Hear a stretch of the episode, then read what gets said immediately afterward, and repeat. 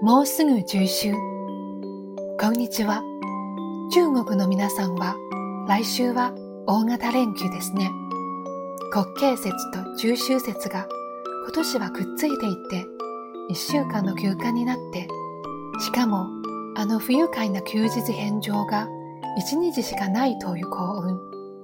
日本は残念ながらお休みにはなりませんが、私は前にも書いたように、節句は中国のも日本のもそれぞれお祝いするので、来週が楽しみです。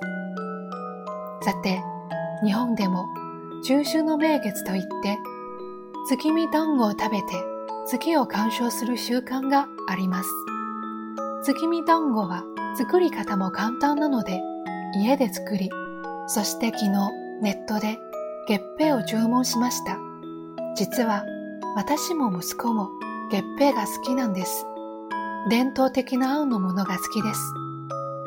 月見の際に月見団子と一緒にすすきを飾るのですが、そういえば最近は河原や田んぼのあぜなどに色ついたすすきの穂が見られるようになりました。自然とは本当によくできたものです。中秋の夜は晴れて名月が拝めるといいのですが、秋の夜は晴れれば空気も冷たく澄んで、月がこの上なく大きく清らかに見えますから。この講習後も来週はお休みです。では、皆さんどうぞ楽しい休暇をお過ごしください。再来週にまたお会いしましょう。